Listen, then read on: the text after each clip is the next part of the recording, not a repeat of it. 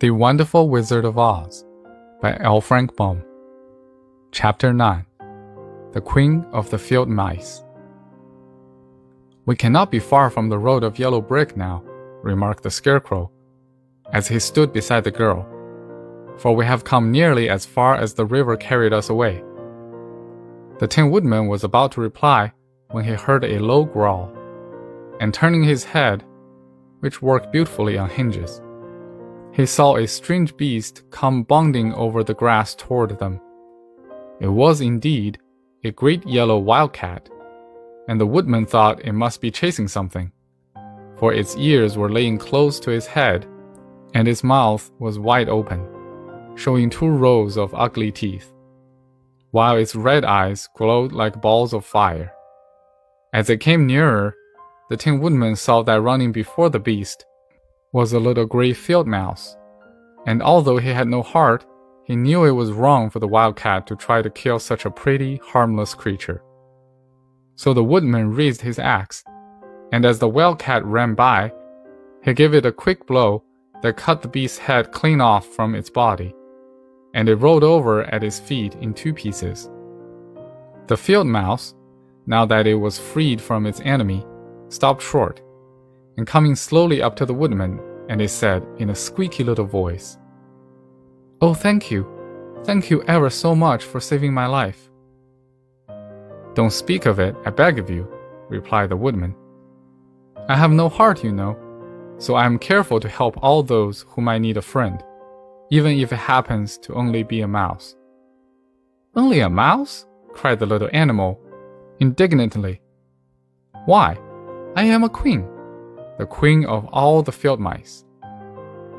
Oh, indeed, said the woodman, making a bow. Therefore, you have done a great deed, as well as a brave one, in saving my life, added the queen. At that moment, several mice were seen running up as fast as their little legs could carry them. And when they saw their queen, they exclaimed, Oh, your majesty, we thought you would be killed. How did you manage to escape the great wildcat? They all bowed so low to the little queen that they almost stood upon their heads. This funny tin man, she answered, killed the wildcat and saved my life. So hereafter, you must all serve him and obey his slightest wish. We will, cried all the mice in a shrill chorus. And then they scampered in all directions for Toto had awakened from his sleep, and seeing all these mice around him, he gave one bark of delight and jumped right into the middle of the group. Toto had always loved to chase mice when he lived in Kansas, and he saw no harm in it. But the Tin Woodman caught the dog in his arms and held him tight, while he called out to the mice, Come back! Come back! Toto shall not hurt you. At this, the queen of the mice stuck her head out from underneath a clump of grass and asked, in a timid voice, Are you sure he will not bite us? I will not let him, said the woodman. So do not be afraid. One by one, the mice came creeping back, and Toto did not bark again, although he tried to get out of the woodman's arms, and would have bitten him had he not known very well he was made of tin. Finally, one of the biggest mice spoke. Is there anything we can do? he asked, to repay you for saving the life of our queen. Nothing that I know of, answered the woodman. But the scarecrow, who had been trying to think, but could not because his head was stuffed with straw, said quickly, Oh, yes, you can save our friend, the cowardly lion, who is asleep in the poppy bed. A lion? cried the little queen. Why? He would eat us all up. Oh no, declared the scarecrow.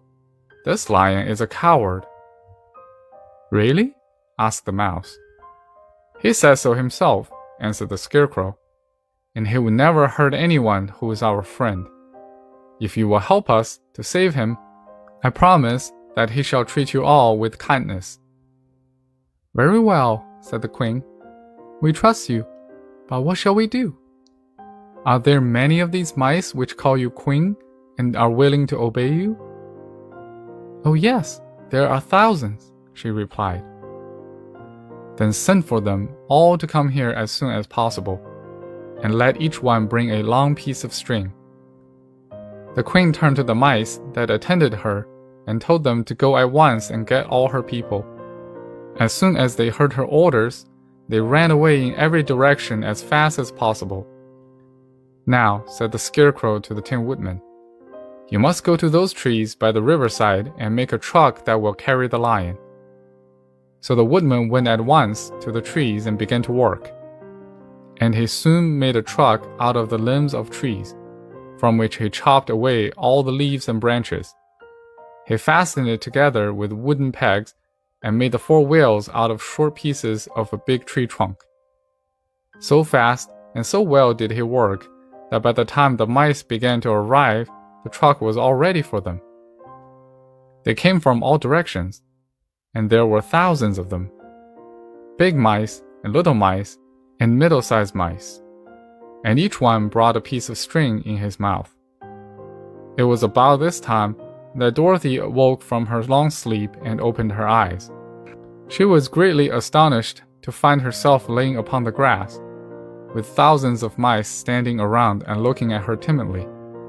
But the Scarecrow told her about everything, and turned to the dignified little mouse. He said, Permit me to introduce you to Her Majesty, the Queen. Dorothy nodded gravely, and the Queen made a curtsy after which she became quite friendly with the little girl. The scarecrow and the woodman now began to fasten the mice to the truck, using the strings they had brought. One end of a string was tied around the neck of each mouse, and the other end to the truck. Of course, the truck was a thousand times bigger than any of the mice who were to draw it. But when all the mice had been harnessed, they were able to pull it quite easily. Even the Scarecrow and the Tin Woodman could sit on it, and were drawn swiftly by their queer little horses to the place where the lion lay asleep. After a great deal of hard work, for the lion was heavy, they managed to get him up on the truck. Then the queen hurriedly gave her people the order to start, for she feared if the mice stayed among the poppies too long, they would also fall asleep. At first, the little creatures many though they were, could hardly stir the heavy load of truck. But the woodman and the scarecrow both pushed from behind, and they got along better.